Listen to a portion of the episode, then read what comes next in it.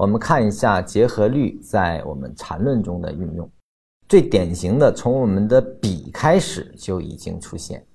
也就是说，一笔的定义，它是由三个组件构成，也就是说，顶分型、底分型以及加一到 n 根 K 线。就是说，一到 n 根 K 线呢是可以变成一个组件的。那么这三个组件必须不被共用，这也就是为什么说一笔一定是由五根及五根以上 K 线来构筑的原因了。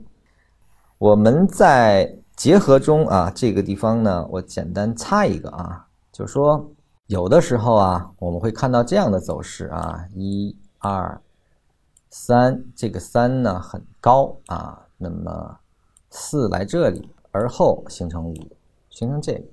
其实这个综合处理完之后啊，这是作为低档的，比如说这这样再再来两根儿吧，呃，就是这个是一个组件，对吧？这是一个组件啊，那它呢跟它又合并，那么在实际 K 线中是不允许成立一个比的啊。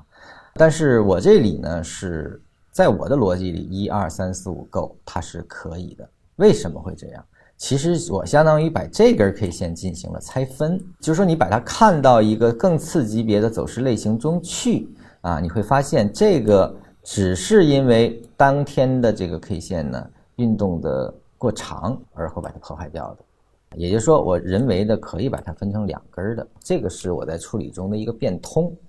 我依然是把它过了新高啊，过段新高，我就认为是一个了。而后呢，这个地方产生过啊，那么这两个可以再合成一个啊，我是这样的一个人为处理而已。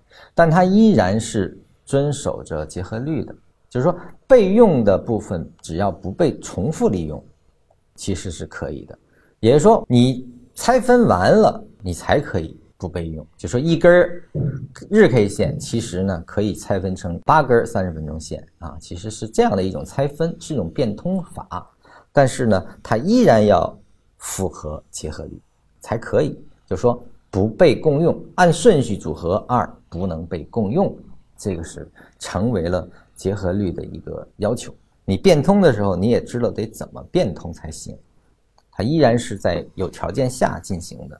我们再看一下中枢，整个在运行过程中，其实也有结合律的运用。你比如说，在中枢形成了第二个中枢之后，我们也是可以把这个中枢，因为它也依然是在这个中枢内嘛，那么也是可以进行结合的。也就是说，当它结合之后，我无非是这个地方的一个运动形成的是一个，呃，这个地方进入。成为进入段啊，而后这儿形成中枢，而后这儿做离开段，只是做了这样的处理。其实它的结果没有任何的变化，这个三百也依然是三百。那你从这儿我们做高低点的划分，我这儿做分法，那这个作为组件的单独应用啊，单独出来，这儿作为单独的出来进行一个单独的划分，也依然不影响这个地方的三买的成立。也说这个也依然是结合力的运用，就说你这样合掉也可以，这样拆掉也可以，只要不是被同时运用。什么意思？什么叫同时运用？就是我把这儿合掉之后，我这儿又单独的去用，这个就叫重复使用了，这个是不允许的。呃，像这个地方我就可以合，也可以分啊，其实也是可以分的。我把它分成这样的一个组件，其实也是可以的。